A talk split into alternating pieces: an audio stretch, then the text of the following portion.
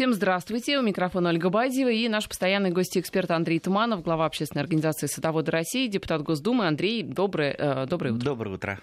А, ну что, о чем будем говорить? Давайте поговорим про сбор урожая. Сбор урожая уже идет вовсю. А, ну, вообще-то он идет с ранней весны. Уже даже в апреле можно собрать немножечко э, щавеля. Но сейчас уже ягодные культуры в основном. Это сливы, прежде всего. Вот э, слив у меня очень много, сливы люблю, причем э, сливы необычные. Э, что я имею в виду под обычными сливами? Это слива европейская домашняя, та, которая обычно растет практически в каждом саду, которую мы все знаем. А, и удивляемся, вот в магазине, если сливы продаются, особенно импортные, они вот немножко другого вида. Наверное, обращали внимание, что они обычно круглые, крупные и такие достаточно плотные. Так вот, э, э, чаще всего то, что вот э, продается в магазине, это не слива европейская домашняя, так, к которой мы привыкли, а слива китайская. Ну, она не из Китая, это просто называется так. Полмира ее называет китайской, полмира называет японской.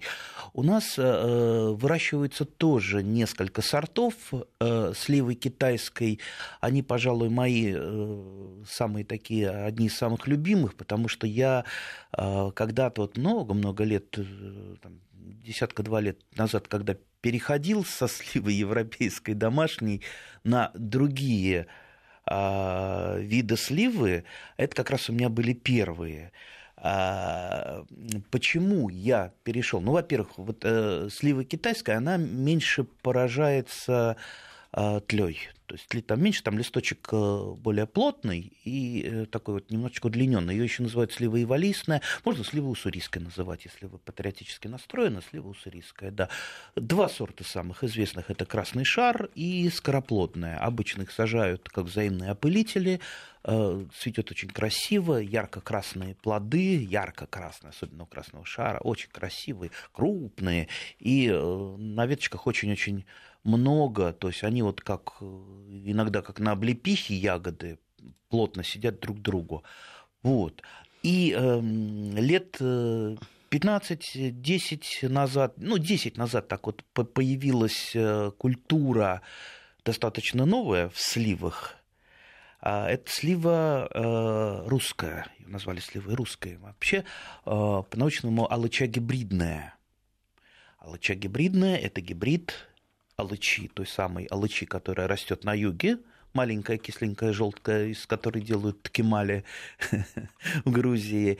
Э, Ее по-научному называют слива растопыренная. И вот той самой сливой китайской, о которой я рассказал. Появилась уникальная культура уникальная культура, то есть я имею в виду сливу русскую или алычу гибридную, которую вот если кто-то попробовал, он становится просто вот таким поклонником этой культуры, потому что, ну, во-первых, это небольшое деревце, то есть в отличие от сливы, она, что называется, старается не от сливы европейской домашней так вот вверх не идти резко, а старается шариком расти. То есть фактически даже уже там дерево 10-12-летнее, вы достаете до любой точки а, сливы рукой, ну, при сборе урожая, ну, можно там, какие веточки там выбились вверх, их там нагнуть можно, ну, по всякому случаю, вам стремянка никогда не понадобится, это очень хорошо, удобно ухаживать, удобно э, собирать сливы. А, очень много плодов, в отличие от э, сливы европейской домашней. То есть вот я там с деревца с небольшого собираю там ведра три. Что такое ведра три крупных, вкусных, желтых, медовых. Вот э, на прошлой неделе я начинал э, собирать для варенья. То есть они еще такие вот плотненькие. Сейчас я вот приеду, у меня там э, с утра приедет брат, наберет пару ведер, ну и мне там кое-что тоже останется. Это уже будет на еду, потому что они станут медовыми, вкусными. Ну и на компот это уже пойдет. Варенье уже наварил. Варенье вкусное, уникальное. А сорт, который я выращиваю, это златоскифов. Пожалуй, ну, один из самых распространенных среди алычи. И очень мне нравится еще и июльская ранняя, э, да, июльская, июльская ранняя такой розоватый сорт, очень-очень вкусный. А вообще сортов алычи гибридные сейчас ну, где-то штук 15-20.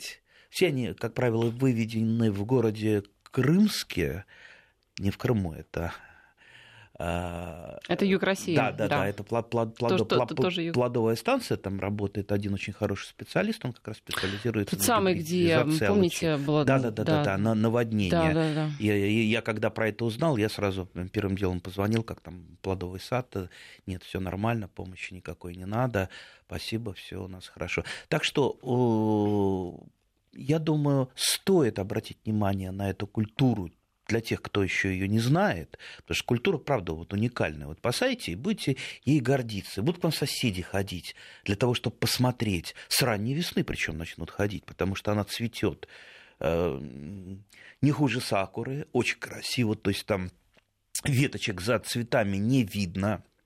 Вот все стоит белым бело настолько, что вот просто вот глаз не отвести. Ну и потом вот э, крупные, вкусные, сладкие а плоды, да еще вот златоскифов, мне кажется, там вкус абрикосик. А действительно, есть. уже а, вот сейчас а, слива созревать начинает. Я да, где-то да. неделю назад э, как раз наблюдала за нашей сливой. Так вот она была еще зеленая. Ну, сливы разные бывают по сроку созревания. Есть ранние, есть э, там, средние ранние, есть поздние. У меня есть слива, которая это как раз уже европейская домашняя. Я ее специально держу, потому что она очень-очень поздняя. Я ее специально при, привил там в уголочке сада далеко-далеко, э, чтобы она вот так в течение сезона не, не мешалась. Э, но в сентябре она, даже вот в середине сентября, она стоит вся обсыпная сливами, довольно-таки такими плотненькими, э, которые очень хорошо идут на очень вкусное варенье. Так что я уж совсем-то не изменил сливи европейской домашней нашей любимицы, которую выращивали столько лет. А, хотя вот последнее, вот в этом году почему-то ко мне подходят вот те люди, которые приходят на мой дачный участок, они так посмотрят на алычу, на сливу, говорят, а у нас нету, а у нас нету. Вот почему-то, на, не знаю, как в других местах, но в нашем садоводческом товариществе со сливами какая-то проблема в этом году, хотя вот у меня все хорошо. А, кстати, слива последняя, э, слива алыча, вернее, гибридная или слива русская, она меньше поражается слива не только э, тлей, потому что тля иногда просто вот э, замучивает на сливе европейской домашней, но и сливовой плодожоркой. Сливовая плодожорка это, ну, когда слива просто элементарно червивая, да. А, и, кстати, а эти зато, плоды. Зато экологически чистые. Плоды. Нет, нет, это, нет, это можно. Нет, ну, по крайней мере, вот то, что продается в магазинах, оно же никогда не бывает червивым. Ну, потому что не червивое это не доходит. Не червивое, не больное доходит, не доходит, это все отбирается. Не, это сказки.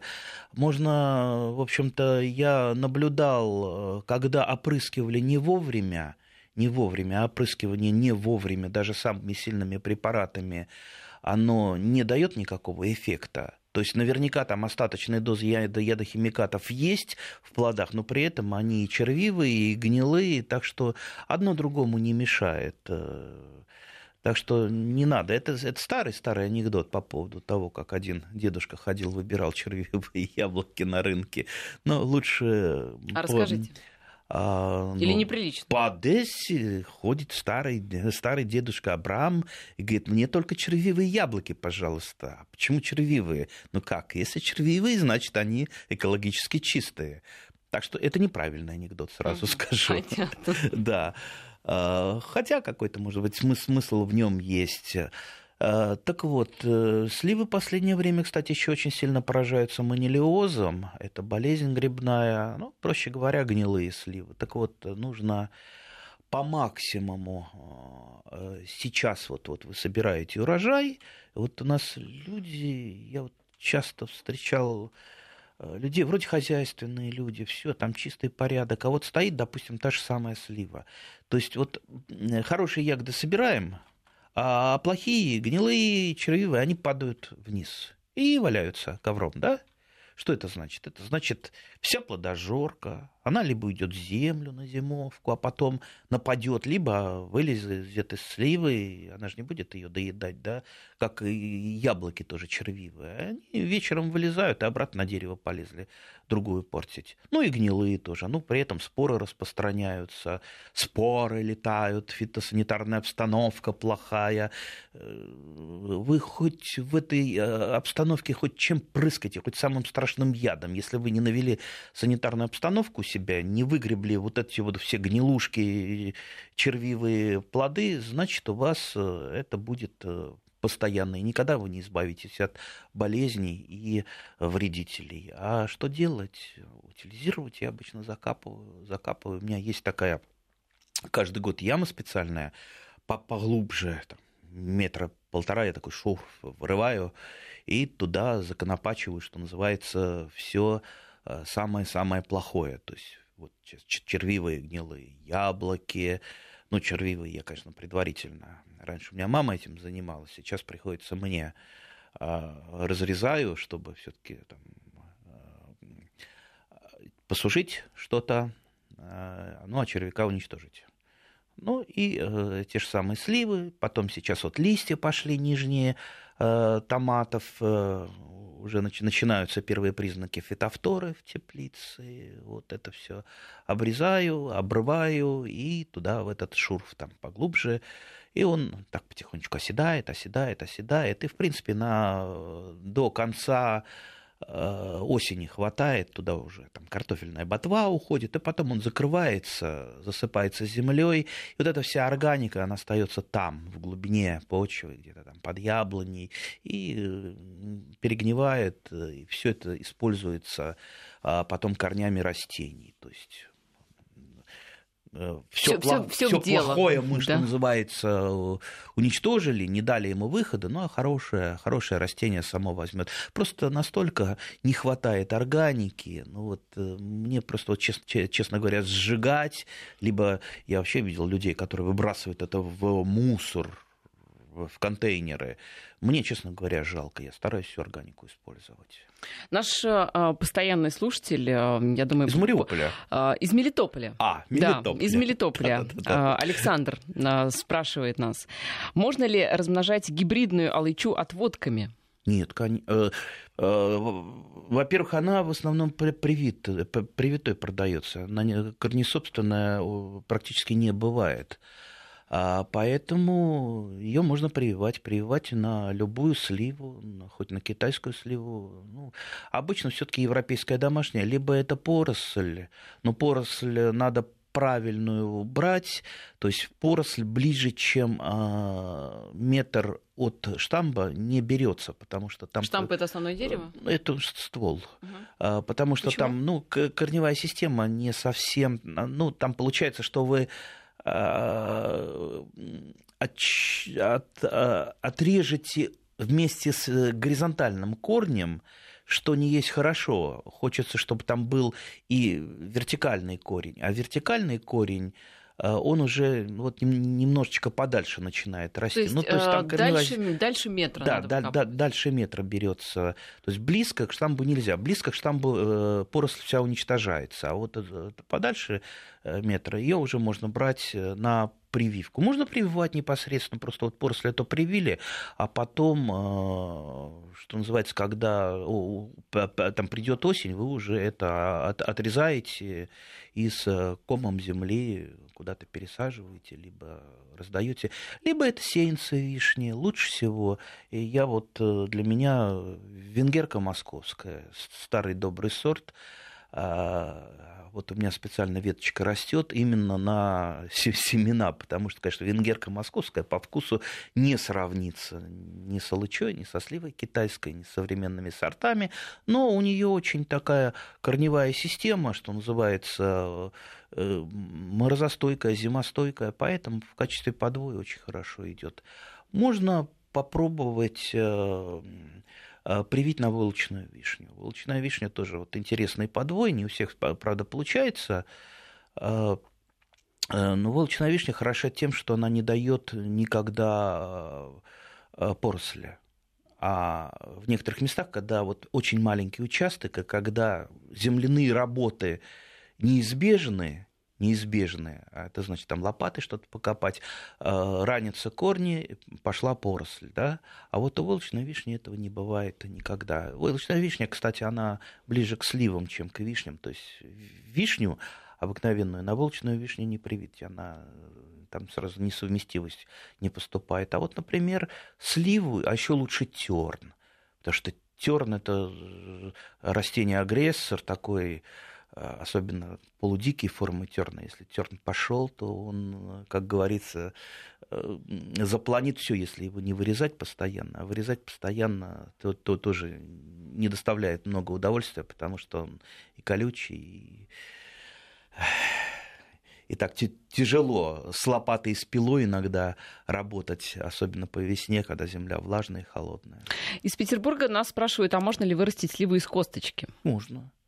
И Можно. сколько это времени займет? Это уже от меня вопрос. Сливу ради сливы, ну тогда вы становитесь таким селекционером-опытником, а, то есть у вас получится новый сорт. Почему Либо новый у вас сорт? подвой получится. А почему новый сорт? Если вы берете сливу уже известного сорта, выращиваете ну, из а чем она опылялась, вы знаете? Не знаете. Поэтому в любом случае пойдет некое расщепление признаков, а, то есть вы фактически будете выступать в качестве селекционера, то есть получите новый сорт. Но учитывая то, что селекционер это специалист, и он э, знает, как, чем, что опылить, для чего, когда и э, как отобрать э, сеянцы и косточки и прочее, прочее, прочее, и у него там из тысячи, а может быть и десятков тысяч сеянцев получается один э, саженец, который по качеству лучше того, лучше там родительской пары или одного из родителей, то у вас это, скорее всего, не получится, потому что вы действуете на обум, вы вот попробовали, как правило, вот эти вот сеянцы, там сеянец винограда, я знаю, один человек мой э, знакомый долго выращивал. Женщина одна тоже на радиостанцию несколько раз звонила. Вот у нее она яблоньки, косточки в цветочный горшочек э, положила, закопала, у нее там яблонька выросла, и она вот маленькая, там три листочка, она уже болеть начинает, потому что, ну вот, вот такой вот э, сорт получился, который неустойчив к болезни. Я говорю, ну если у нее три листочка, она уже болеет, она уже болеет. Ну как, куда вы ее? А мне жалко, я вот ее хочу высадить куда. Ну высадите вы ее куда. И будет она вот так вот э, болеть. Э, а любая болезнь, любой вредитель ослабляет очень сильно растения. А, и зимой, как правило, такие ослабленные растения, они замерзают даже при не очень низкой температуре. Так что тут вот, э, вот я даже э, хоть меня иногда подмывает тоже что-то вот самому вывести эдакого, э, но я всегда останавливаюсь, понимаю, что одно дело любитель-опытник, а другое дело профессионал-селекционер. Это две совершенно вот разные не то что профессия, а два разных мира. Селекционеры профессионалы это вот для меня настолько недоступно, недостижимо, что я просто преклоняюсь перед этими людьми, которые работают, работают пожизненно иногда над одной какой-то э, темой, над одним, э, над выведением какого-то сорта, а многие поколениями, то есть несколько поколений селекционеров, там, там Исаевы, Седовы, название Я думаю, сортов. что обычным садоводам никто не запретит ставить эксперименты, так что, пожалуйста, да, ну, мне кажется, на здоровье можно сажать дело там в том, что косточки. Эти, эти эксперименты ведут только к лишнему расстройству. Поэтому... Нет, ну если очень хочется, то почему не попробовать, с другой ну, стороны. Из Приморского края делится опытом наш слушатель. Я привил Луизианию на сливу уссурийскую. Весной красота. Половина деревца розовая, а половина белая. Отлично. Луизиания трилоба, это миндаль, очень красивый, миндаль цветочный, пожалуй, одно из самых красивых растений. Да, миндаль очень близок к сливам. Я его тоже прививаю на э, сливу европейскую домашнюю. Прекрасно растет, правда, недолго растет. Обычно э, проходит 3, 4, 5 лет, и Луизиане в нашей зоне погибает, как правило, погибает от манилиоза. Манилиоз ее душит страшно. Душит страшно, особенно вот у меня там у соседей есть вишенка такой, это самое, заповедник э, манилиоза, э, высокая вишня, которая там не опрыскивается, не обрабатывается, и сколько я не предлагал, вместо этой вишни что-нибудь получше, а эту давайте спилим, но вот соседи не хотят. А, ну, действительно и... очень красивый вот этот кустарник, он да. же весной весь просто да, да, покрыт в, в, в розочках, да. в таких угу. в розочках, очень красивый. Советую. А плоды какие-то нет, плодов нет, нет, плодов нет. То есть миндаль это не стоит, да, вот ничего не, такого не, ждать? Нет, да. нет, миндаля не стоит ждать. Э, ну, кстати, э, то, что он погибает от э, манилиоза, ну, в этом, ну, скажем так, это, с одной стороны, плохо, с другой стороны, я просто перепрививаю его там со, со соседнего поросля, а это вырезаю. То, что погибло, вырезаю. И у меня он всегда молоденький. Также, кстати, войлочная вишня очень тяжело переносит в последнее время манилиоз. Вот ждем, ждем, пока селекционеры что-то придумают, какие-то новые сорта той же вишни, войлочной вишни, которая к манилиозу устойчивая. По поводу всяких болезней, а, опять же, из Мелитополя интересуется, вы рассказывали, что нужно закапывать. А, так вот, не сохраняют ли споры свою жизнеспособность в компостной яме? Э, в компостной яме сохраняют, конечно. Поэтому я и закапываю, чтобы это не вышло наружу. Так что... То есть в компостную яму это все не стоит? В компостную яму не надо. В компостную яму даже листья, пораженные паршой, вот тоже яблони, не-не-не. А вот э, в такую в Э, я, вернее, не компостную яму, давайте называть лучше компостная куча, потому что что называется яма? В яму, э, если вы запихнете так вот э, компост, а у вас, допустим, тяжелая земля, у вас там просто это перегнивать-то и не будет. Потому что влаги будет много, а кислорода нет. А для нормального переработки компоста нужен кислород и влага. Поэтому это куча, которую периодически надо перелопачивать, чтобы она была такая рыхленькая. Да еще червячки там работали компостные. Можно заставить калифорнийских червей работать, только там достать их где-то и зимой, и где-то сохранять. Очень хорошо они а, помогают переработать компост буквально там за э, там, 2-3 месяца. Так что Компост это наше все. Компост это единственный на сегодняшний день источник органических удобрений. Больше, к сожалению, нет.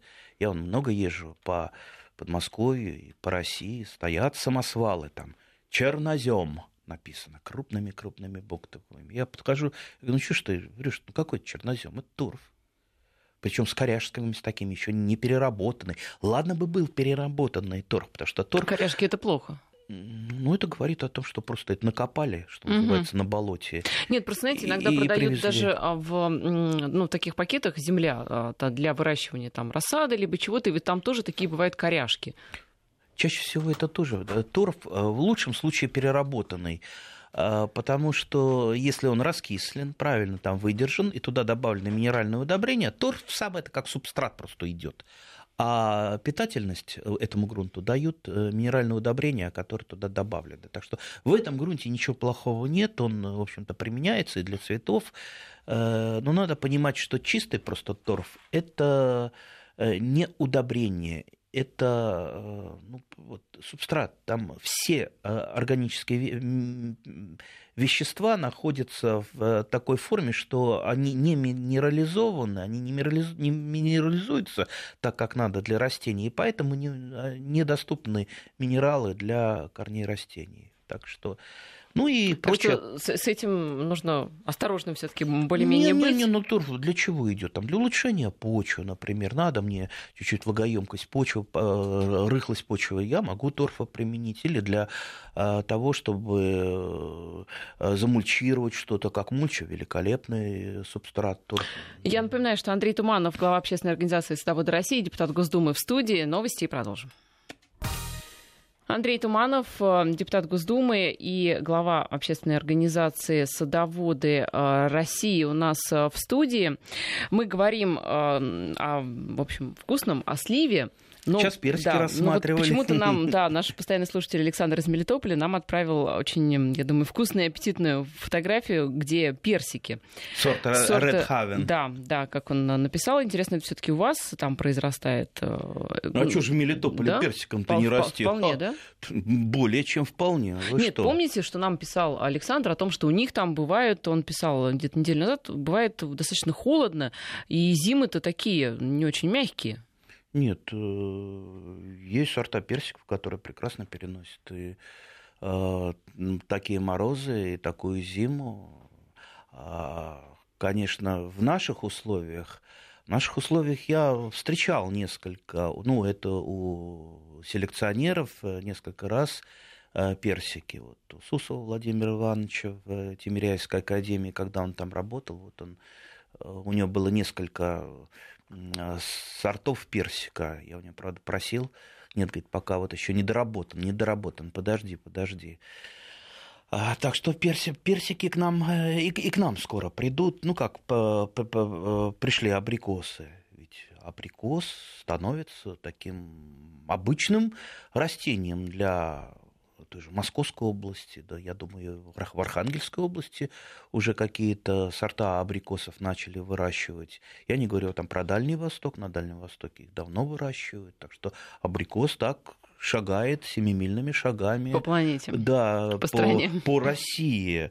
А потом, э, знаете, встречаю как-то я начинающего садовода и рядом опытный садовод. И начинающий садовод начинает, вот у меня там абрикосов столько много, девать не знаю. Его опытный учат. Не растут у нас абрикосы, не растут. Что ты гонишь-то?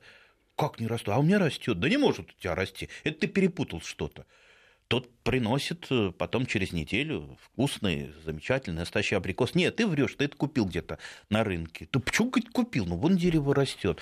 То есть, понимаете, вот у нас некоторые опытные так называемые садоводы, вернее, старые садоводы, они как немножко отстали от жизни, приходят новые культуры, приходят новые сорта. Вот зачем надо следить и стараться, чтобы все у вас на даче не, ну, не, не, не был чулан с хламом, так называемый.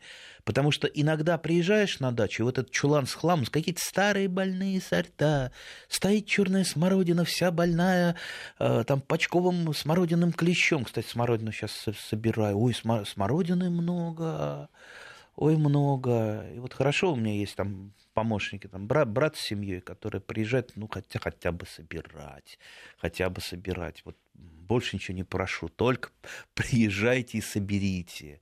И вот э, много собирают. У вас красное и черное? И красное, и черное. Ну, красное это вообще это э, жуть, жуть, жуть не соберешь, потому что, ну, вот один куст красной смородины, даже без ухода, он дает э, там, ведро, а то и больше, большое красное смородина больше дает. А у меня их пять, вернее, три белых, вернее, две белых и три красных. Но я больше, конечно, белую люблю, она покрупнее, послаще и как поинтереснее. А, так что, ну вот, э, вот раздаю, раздаю, потому что самому некогда. Когда-то я ее замораживал в огромных количествах. Сейчас, конечно, такого нет просто не успеваешь э, ее перерабатывать. А, а так у меня когда-то морозильник э, полностью забит пакетами с красной, белой, черной смородиной, сливой, алычой, садовой земляникой. Ну, сейчас в меньших масштабах. Ну, когда-то и огурцы закрывали. Я вот сейчас вот совсем маленькую грядочку посадил, потому что вот ухаживать, поливать. Всю неделю огурцы стоят одни без полива, мне их жалко.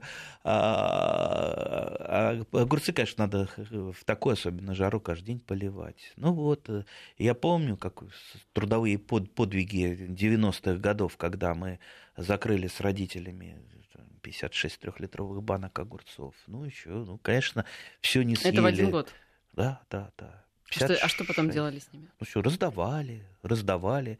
Э, ну, на следующий год осталось. А э, из черной смородины делали, э, перетирали ее или в мясорубке прокручивали с сахаром, тоже стояли банки. Так вот, какие-то варенья, например, малиновое, малиновое варенье подъедают быстро, там сливовое тоже быстро, вишневое, любимое. А черная смородина, хоть она и полезна, хотя всегда говорят, ешь, ешь, Э, там витамин С, да, действительно, тепловой обработке не подвергалась, витамину С полно, ешь ложками. Ну, а вот как-то не особо. И так и стояло это варенье, раздавали его, потом э, там, переваривали, ну и прочее, прочее. Поэтому сейчас я тоже всю черную смородину замораживаю, варенье классическое, как вот наши бабушки варили, не варю. Если варю э, из замороженной пятиминутки, вот буквально вот а, оно закипает, сахар растворился, перемешал, и все можно кушать. У нас вопрос э, по поводу вишни из э, Ростова от Александра. Вишня хорошо цветет весной, а после того, как начинает наливаться ягода, она чернеет и пропадает. Какая может быть причина и что делать? Ну, чернеет и пропадает. Когда она начинает... Э, Когда ягода начинает наливаться? В каком в каком виде ягода, насколько она большая.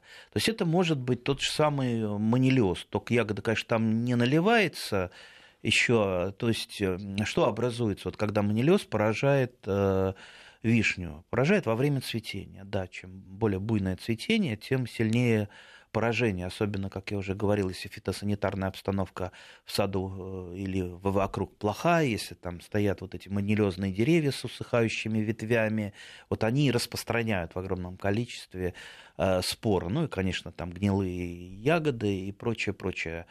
Э, так вот, спора гриба манили прилетела на пестик, села и внутрь начинает прорастать, после чего а, после чего образуется такая вот плодоножечка с такой вот совсем э, чаще всего так, так, такая вот с маленькую, с маленькую горошинкой ягоды.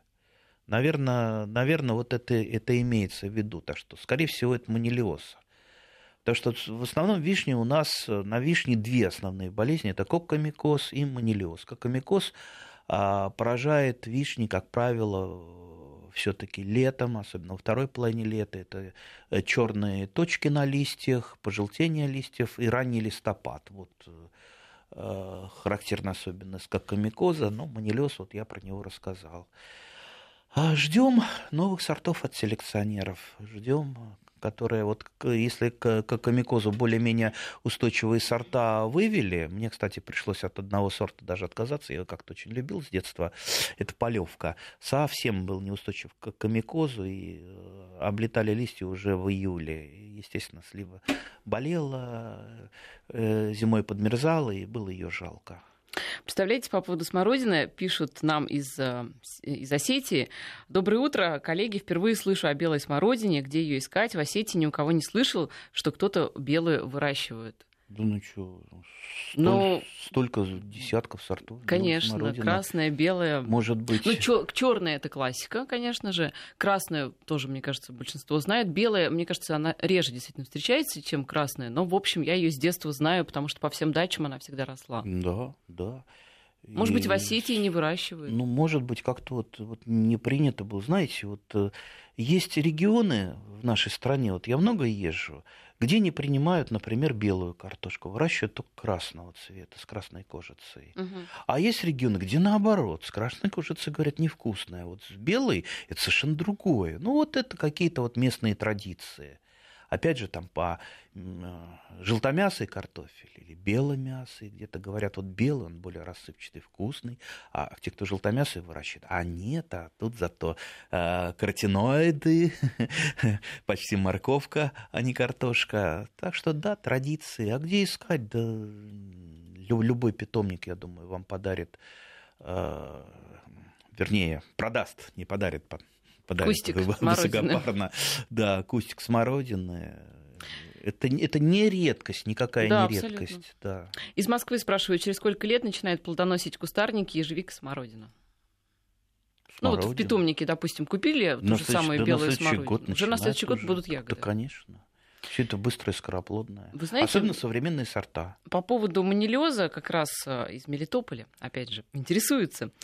А, замучил манилез, есть ли химические препараты для борьбы с ним? Ну, конечно, есть.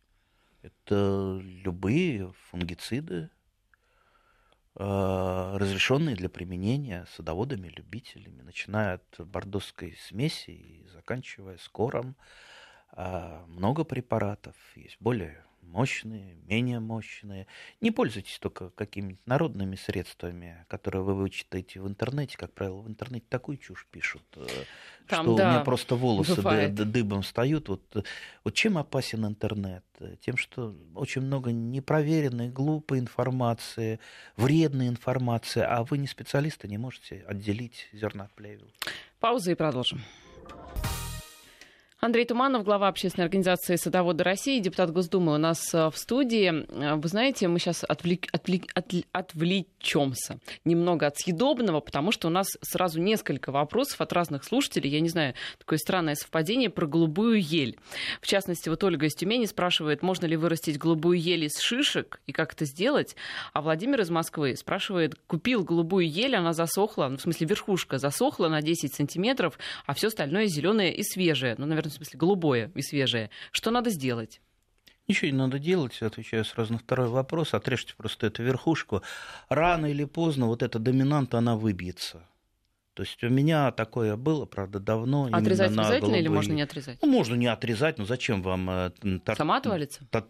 торчащий некрасивый э, кусок? Понимаете, все, что засыхает на деревьях, на вишнях, вот все, даже не зная, почему оно засохло, это надо вырезать угу. и утилизировать, потому что просто так это не засыхает. Это есть какая-то причина, которую вы э, чаще всего не знаете. Допустим, у, на вишне засыхает, на яблоне это болезни, это манилиоз, это какие-то там э, гнили и так далее. То есть лучше всего вырезать. Сухих ветвей не должно быть на вашей даче. Сухая ветвь – это какой-то вот э, заповедник чего-то плохого. Не нужны такие заповедники. Голубой ели. Вот я рассказываю свой опыт, любимый мой рассказ про мой опыт про голубые ели. А я как-то э, сколько это было? Это было лет, наверное, 18, нет, ну, уже не вспомню. Ходил я в мавзолей, вернее, туда вот, рядом с мавзолеем. Ну и ели голубые, красивые, кто был э, на Красной площади, тот знает. Ну, ручки, понимаете, вот ель, а на ней шишечка висит, и в доступной такой то самое. Отвернулся, вроде бы посмотрел, сотрудников нету, никто по рукам дать не может, но я эту шишечку и в карман. Грешен был, да. Потом, ну, высушил ее, распотрошил, очень берег, потому что вот шишечка кремлевская, да, а, высохла она, распотрошил ее, высыпал семена и посеял под осень. То есть обязательно осенью, потому что таким растениям нужна стратификация. Либо искусственная в холодильнике, либо естественная, когда вы просто сеете под зиму. То есть стратификация – это период, холодный период то есть который включает потом часы прорастания. Если стратификации нет, э, семена просто не прорастут.